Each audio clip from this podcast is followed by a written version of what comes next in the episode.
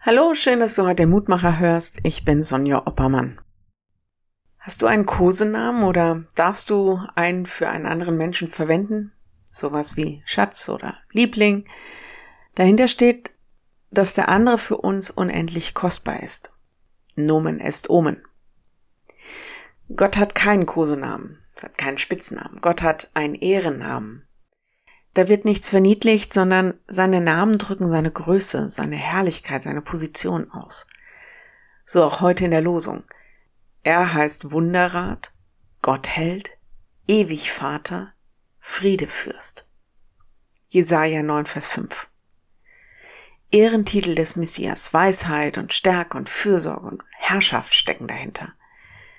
Wenn du jetzt sofort an Weihnachten gedacht hast, dann ist das kein Wunder. Das ist wieder so eine Verheißung, von der wir sagen, dass sie in der Geburt Jesu und damit im Kommen des Messias wahr geworden ist. Jesaja hat viele dieser Stellen.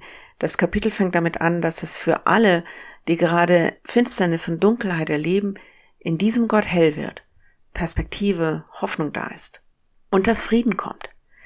Ich lese das einfach mal aus der Basisbibel, weil das so gut tut. Denn uns wurde ein Kind geboren, ein Sohn ist uns geschenkt. Ihm wurde die Herrschaft übertragen. Er trägt die Namen wunderbarer Ratgeber, starker Gott, ewiger Vater, Friedefürst. Seine Herrschaft ist groß und bringt Frieden ohne Ende. Er regiert als König auf dem Thron Davids und schafft Recht und Gerechtigkeit. So festigt und stärkt er sein Königreich jetzt und für immer. Der Herr Zebaoth bewirkt das in seiner leidenschaftlichen Liebe. Wenn du magst, dann bete doch noch mit mir.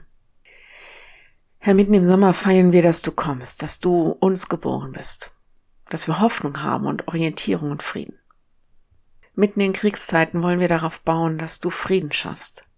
Wir bitten dich heute in besonderer Weise für die Menschen in der Ukraine, in Afghanistan, in Jemen, egal wo. Wir bitten dich um Frieden.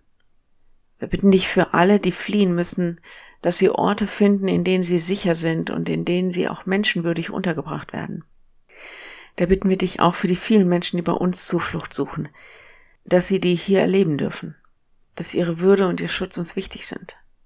In den Problemen, die wir da Miteinander erleben, in den Verständigungsschwierigkeiten der Sprache, in den Verständnisschwierigkeiten für Kultur, Religion und Herkunft, Herr, bewahre uns deinen Frieden.